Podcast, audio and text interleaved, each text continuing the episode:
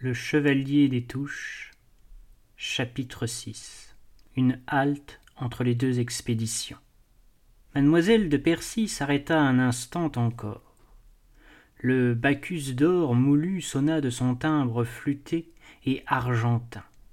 Il s'en allait dérivant vers minuit l'heure, dit-on, des spectres. Et n'était-ce pas des spectres, en effet, que ces gens du passé, rassemblés dans ce petit salon à l'air antique, et qui parlaient entre eux de leur jeunesse évanouie et des nobles choses qu'ils avaient vues mourir.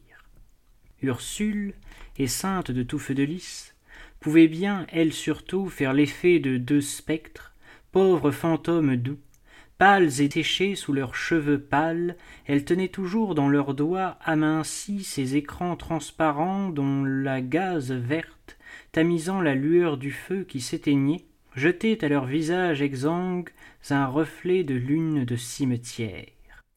Le baron de Fierdra, l'abbé et sa sœur, d'une couleur plus chaude, d'yeux plus brillants, semblaient plus vivants, plus passionnés. Mais au fond, n'agitaient-ils pas des souvenirs aussi vains que ces fantômes de nuit qui se dissipent l'aube et aimée elle-même, la plus jeune d'entre eux, dont la beauté disait éloquemment qu'elle était moins avancée dans la vie, aimée penchée sur son feston auquel elle ne pensait pas, aimée la solitaire et la silentière par la surdité, dont l'âme cherchait une autre âme dans la mort, n'était-elle pas encore de tous la plus morte et la plus du pays des rêves? Ce fut un grand jour à tout feu de lys, reprit mademoiselle de Percy le jour qui précéda notre départ pour Coutances, et pour moi, je vivrai cent ans que je me rappellerai le plus léger détail de cette espèce de veillée d'armes. On commença bien entendu par penser les blessés, les blessés qui plaisantaient et riaient de leurs blessures, la meilleure manière de s'en parer. Le plus blessé de tous, et pour cette raison celui qui de tous plaisantait et piaffait davantage, était monsieur de Cantilly, à qui, par parenthèse, vous donnâtes si joliment votre mouchoir à la Marie-Antoinette, ma chère sainte Vous le rappelez-vous? Oui, n'est-ce pas? Il n'eut qu'à vous dire galamment si vous voulez que mon bras ne me fasse plus souffrir, mademoiselle, donnez-moi votre mouchoir de cou pour en faire une écharpe. Mon autre bras n'en ira que mieux. Et vous, sans vous faire prier davantage, vous l'ôtâtes de votre cou, mon innocente, et vous le lui donnâtes, tiède de vos épaules. Après les blessés, on s'occupa des armes. Ces armes que nous avions cachées et en réserve dans ce château tombé, à ce qu'il semblait en quenouille, furent mises en état de bien faire. Une vingtaine de belles mains, parmi lesquelles il y avait les deux belles qui festonnent là-bas, sous cette lampe, monsieur de Fierdra, se noircirent à faire des cartouches pour nos hommes. Nous étions à peu près, à ce moment-là, une quinzaine de femmes à tout feu de lys. Quoique les douze n'eussent pas réussi dans leur entreprise sur des touches, nous avions, l'inquiétude sur leur sort une fois passé et l'événement connu, repris cette gaieté qui nous revenait toujours après les catastrophes, et qui est peut-être l'obstination de l'espérance. Toutes, nous avions foi en nos héros. Ils n'ont pas réussi hier, eh bien, ils réussiront demain, disions-nous et chacune de vous autres, qui étiez plus femmes que moi, mesdemoiselles, retrouvez les rires et les légers propos de la jeunesse au milieu de nos guerrières occupations. Aimée elle-même, toujours sérieuse comme une reine, mais qui avait vu revenir de la première expédition son fiancé sans une seule blessure, s'épanouit, malgré sa réserve, dans un sentiment qui était plus que de l'amour, qui était de la fierté heureuse. Oui, le seul jour où j'ai vu aimer cette magnifique rose fermée et toute sa vie restée en bouton, nous montrer un peu de l'intérieur de son calice, fut ce jour qui précéda notre départie pour Coutances et le malheur qui allait la frapper. Nul pressentiment ne l'avertit de ce qui devait sitôt suivre. Et quand, monsieur Jacques, triste ce jour-là plus que les autres jours parmi ses compagnons joyeux, nous dit à lui son pressentiment, c'est-à-dire qu'il mourrait dans cette seconde expédition. Oui, interrompit mademoiselle Ursule de Touffeux de Lys. C'est à moi qu'il le dit, et à Phébé de Thiboutot, qui étions ses voisines de table, au souper après lequel vous deviez partir dans la nuit. On était au dessert. Tous ces messieurs, très animés, parlait du lendemain comme d'un jour de fête. On avait bu à la santé du roi et à l'enlèvement du chevalier des Touches. Lui seul, monsieur Jacques, restait sombre, son verre plein. Phébé de Thibouteau, qui n'était que depuis peu à Touffe de Lys, et qui, d'ailleurs, était légèrement follette, lui dit comme une enfant qu'elle était Pourquoi êtes-vous si triste, vous? Vous ne croyez donc pas au succès de l'enlèvement du chevalier? Et il lui répondit en regardant Aimée, comme si cela expliquait tout Pardon, mademoiselle. Je crois très fort à l'enlèvement de Détouche, mais je suis sûr que j'y mourrai. Alors, pourquoi y allez-vous? lui dis-je car, après tout ce qu'il avait fait et ce qu'on racontait de lui dans le Maine, il n'y avait pas à douter de sa grande bravoure. Mais je me sentis coupé par le ton qu'il prit, et je me souviendrai toujours de l'expression de sa figure quand il me répondit Mademoiselle, c'est une raison de plus. Eh bien, reprit mademoiselle de Percy, ce pressentiment de monsieur Jacques, qui fut un avertissement de sa destinée, ce pressentiment dont j'aurais haussé les épaules alors et auquel j'ai bien pensé sérieusement depuis. Aimée ne le partagea pas, et elle crut sans doute qu'elle pourrait le lui ôter du cœur en réalisant, comme elle fit ce soir-là, l'idée qui devait le plus enivrer un homme épris comme il l'était, et lui faire oublier toutes les chances de l'avenir dans la minute présente qui lui apportait un tel bonheur. À partir du jour où elle nous avait appris, avec la simplicité d'un amour si résolu et si dévoué dans une âme aussi pudique que l'était la sienne, que sa foi était engagée à monsieur Jacques, tout avait été dit entre elle et nous. Elle, elle était trop imposante dans sa réserve, et nous, nous étions trop confiants dans la noblesse de son âme pour lui adresser jamais la moindre question sur monsieur Jacques. Quoi qu'il fût, il avait l'honneur d'être la fiancée d'Aimée de Spence, et cela suffisait. Mais ce jour-là, Aimée voulut qu'il fût davantage. Elle voulut qu'il fût son mari aux yeux de tous, et que le mariage, impossible dans ce temps où il n'y avait plus de chapelle à tout feu de lys pour le faire et à dix lieues à la ronde de prêtres pour le célébrer, s'accomplit au moins par la promesse et par le serment devant ces dix hommes, ses frères d'armes, avec qui peut-être le lendemain il allait mourir. Et elle commence à m'intéresser, votre demoiselle aimée, fit candidement le baron de Fierdra. C'est bien heureux, dit plaisamment l'abbé. Préfères-tu encore ton dauphin qui n'en était pas un au pêcheur plein de sagacité? Ah, elle vous intéresse, dit impétueusement mademoiselle de Percy, qui tira son histoire des parenthèses de l'interruption, comme elle tirait son aiguille à laine de sa tapisserie. Je ne m'en étonne pas, monsieur de Fierdra. Nous n'avons vu agir qu'une fois cet aimé, et c'était ce soir-là, et je vous jure que, ce soir-là, elle ne descendit pas de sa race, cette soirée paya toute sa vie. Toute sa vie a été le malheur, le veuvage, la surdité, un bout de feston derrière lequel on cache sa rêverie et la pauvreté d'une violette au pied d'un tombeau. Mais, ce soir-là, où elle voulut se fiancer publiquement à monsieur Jacques comme elle s'y était déjà fiancée en secret, elle nous donna en une fois la mesure de ce qu'elle aurait pu être si, comme à tant d'autres, le cadre des circonstances ne lui avait pas manqué et n'eût pas été plus petit qu'elle. Ce qu'elle avait voulu eut lieu comme elle l'avait voulu, et donna un caractère d'exaltation nouvelle à cette journée d'enthousiasme et de joie virile. Aimée n'avait dit à personne le projet qui devait donner à l'homme dont elle était aimée un bonheur à essuyer toutes ses tristesses et à lui mettre au front les rayonnements des cœurs heureux. Avait-elle entendu ce que monsieur Jacques vous avait répondu, Ursule, ou même avait-elle besoin de l'entendre pour savoir ce qu'il y avait dans ce cœur triste où elle vivait? Mais toujours est-il qu'elle se leva de table peu d'instants après, et que sa meilleure amie, Jeanne de Montevreux, la suivit. On n'y prit pas garde. On parlait de l'expédition du lendemain et de ce départ attendu, souhaité, qui aurait lieu dans quelques heures. Lorsqu'au bout d'un certain temps qu'on ne calcula pas, elle rentra avec Jeanne de Montevreux dans la salle de tout feu de lys, en rentrant dès le seuil, elle nous fit l'effet d'une apparition.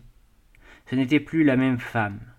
Elle était tout en blanc et en voile, et par la manière dont elle marcha vers la table où nous étions, nous sentîmes, et moi toute la première, baron, que quelque chose de grand allait se passer. Messieurs, dit-elle d'une voix altérée, pleine d'émotion, mais de résolution aussi. Vous allez partir tout à l'heure. Quand reviendrez-vous et combien reviendrez-vous? Dieu seul le sait. Un de vous, de douze que vous étiez, n'est pas revenu d'Avranches. Il peut en manquer encore un, peut-être plusieurs, à votre prochain retour. Eh bien, j'ai voulu, pendant que vous êtes tous ici encore, vous prier d'être les témoins de mon mariage avec monsieur Jacques. Acceptez-vous? Elle dit si bien cela, cette aimée, elle fut si bien la comtesse aimée Isabelle de Spence, en disant ces simples paroles que, sous le dé féodal de sa maison, elle n'aurait pas été plus comtesse, et que tous, romanesques comme des héros, se levèrent spontanément et l'acclamèrent, quoique plusieurs d'entre eux fussent devenus pâles. Car, je vous l'ai déjà dit, monsieur de Fierdra, tous l'aimaient, avec un espoir fou ou sans espoir. Mais tous l'aimaient, et je crois vous l'avoir dit encore, sa cousine, madame de Portelance, m'a assuré qu'ils avaient tous demandé sa main. Quand elle eut fini de parler, je regardai monsieur Jacques. Vous savez, il ne me plaisait pas. Mais dans ce moment-là, j'en fus contente. Sa physionomie était indescriptible. Dieu m'est témoin que si elle lui avait mis une couronne de roi sur la tête, il n'aurait pas eu l'air plus fier. Surpris, plus surpris qu'eux, il s'était levé avec les autres, et il alla en chancelant à elle. Voici ma main qui est à vous, lui dit-elle en la lui tendant. Peut-être serait-il tombé de joie et d'orgueil à ses pieds, mais il se retint à cette main.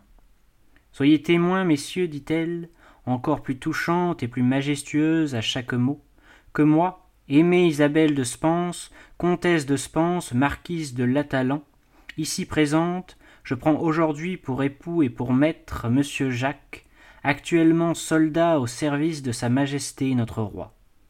Forcé par la nécessité de ces tristes temps, qui n'ont plus ni Église ni prêtre pour ratifier et consacrer l'engagement solennel que je contracte aujourd'hui, j'ai voulu au moins devant vous, qui êtes des chrétiens et des gentilshommes, et les chrétiens en temps d'épreuve sont presque des prêtres, jurer en pleine liberté d'âme obéissance et fidélité à monsieur Jacques, et lui engager ma foi et ma vie. Ils se tenaient tous deux l'un à côté de l'autre, elle splendide et lui comme éclairé de sa splendeur. Et, dit-elle avec la tristesse du regret, il n'y a seulement pas une croix sur laquelle je puisse prononcer mon serment. Si, madame, reprit fougueusement Beaumont, qui eut une idée de soldat? Croise ton épée avec la mienne, dit-il à la Néry, qui était en face de lui. Et ils les croisèrent, et cela fit une croix. Et devant ces deux lames nues entrecroisées, qui pouvaient être rouges dans quelques heures, Aimé de Spence et monsieur Jacques se jurèrent l'un à l'autre ce qu'ils se seraient jurés devant un autel, si à tout feu de lys il y avait eu un autel encore. Et tout cela fut si rapide et si sublime dans sa rapidité, monsieur de Fierdra, qu'après trente ans ce moment-là m'est resté flamboyant dans la pensée comme l'éclair de ces deux épées qui leur tomba sur le front, à ces deux fiancés d'avant la bataille, défiancés par la mort le lendemain. Voilà de belles noces, fit la bochonnière, qui était le plus jeune des douze. Mais on danse aux noces, si nous dansions. Cette idée tomba comme une étincelle sur la poudre dans ces esprits qui flambaient à toute étincelle. En un clin d'œil, la table fut enlevée, et chacun d'eux sur place, tenant sur le poing sa danseuse. S'il y avait là des cœurs brisés, les jambes ne l'étaient pas, et ils dansaient, comme ils s'étaient battus à la foire d'Avranches. Et ils cassèrent des bras encore, mais ce furent les deux miens. Comment? fit le baron de Fierdra, qui de ce coup ne comprit pas, et dont le nez devint le plus beau point d'exclamation qui ait jamais dessiné son crochet sous la giroflée d'une engelure. Oui, baron, reprit-elle, car c'est moi qui les fis danser comme des perdus jusqu'à trois heures du matin sans reprendre haleine. C'est moi qui fus le ménétrier de cette noce. Quoique je ne fusse pas alors, grâce à la guerre, aussi ventripotente qu'aujourd'hui, je n'avais pas cependant, dès ce temps-là, une taille de danseuse, et je n'étais guère bonne qu'à faire, dans un coin de bal, un ménétrier. Je jouais assez bien du violon, comme beaucoup de femmes de ma jeunesse, car vous vous rappelez, baron, que les femmes du siècle passé eurent un jour la fantaisie de jouer du violon, et qu'elle s'inventèrent une manière d'en jouer qu'elle l'appelait jouer par-dessus viol, et y consistait à tenir son instrument sur le genou maintenu par la main gauche qui arrondissait le bras, pendant que la droite menait magistralement l'archer, dans une pose de sainte Cécile. C'était même assez gracieux, cela, quand on était joli. Mais vous vous doutez bien que ce n'était pas ainsi que je jouais.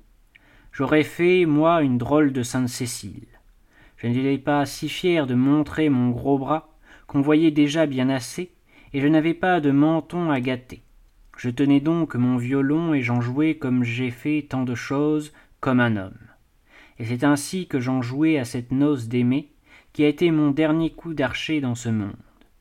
Je ne touche plus maintenant à cet alto qui allait si bien à ma figure de polichinelle, disiez-vous, mon frère, et je me suis puni en l'accrochant à mon lambris d'avoir à cette noce d'aimer si follement accompagné les derniers moments de son bonheur et sonné si joyeusement une agonie. Tu es une bonne fille, après tout, Percy, que le bon Dieu a mise dans le fond d'un vaillant homme, dit l'abbé que sa sœur touchait malgré lui. Elle n'avait plus sa fanfare de voix. Les ciseaux ne battaient plus au champ. En effet, reprit-elle, c'était une agonie, mais qui donc, excepté monsieur Jacques, qui n'y pensait plus, aurait eu l'idée de la mort sous la joie de ce singulier bal de noces, animé par l'enthousiasme des cœurs et les grandioses illusions du courage. Aimé, selon l'usage, l'avait ouverte en dansant la première contredanse avec celui dont elle venait de faire son époux. Elle avait désiré qu'on ne l'appelât cette nuit-là que Madame Jacques, et nous ne lui donnâmes pas d'autre nom. Elle y resta, éblouissante, dans cette robe de mariée, dont elle a fait plus tard un suaire pour l'homme heureux qu'elle tenait alors à la main. Vers trois heures du matin, il fallut songer au départ et à l'expédition projetée. Je changeai tout à coup l'air de la contredanse que je jouais. Voici la Diane qui sonne, messieurs, leur dis-je, en attaquant brusquement un air militaire et royaliste que nous avions souvent chanté. En trois secondes, chacun fut prêt. J'allais prendre les vêtements de chouan sous lesquels j'avais fait, en divertant, plus d'une expédition nocturne.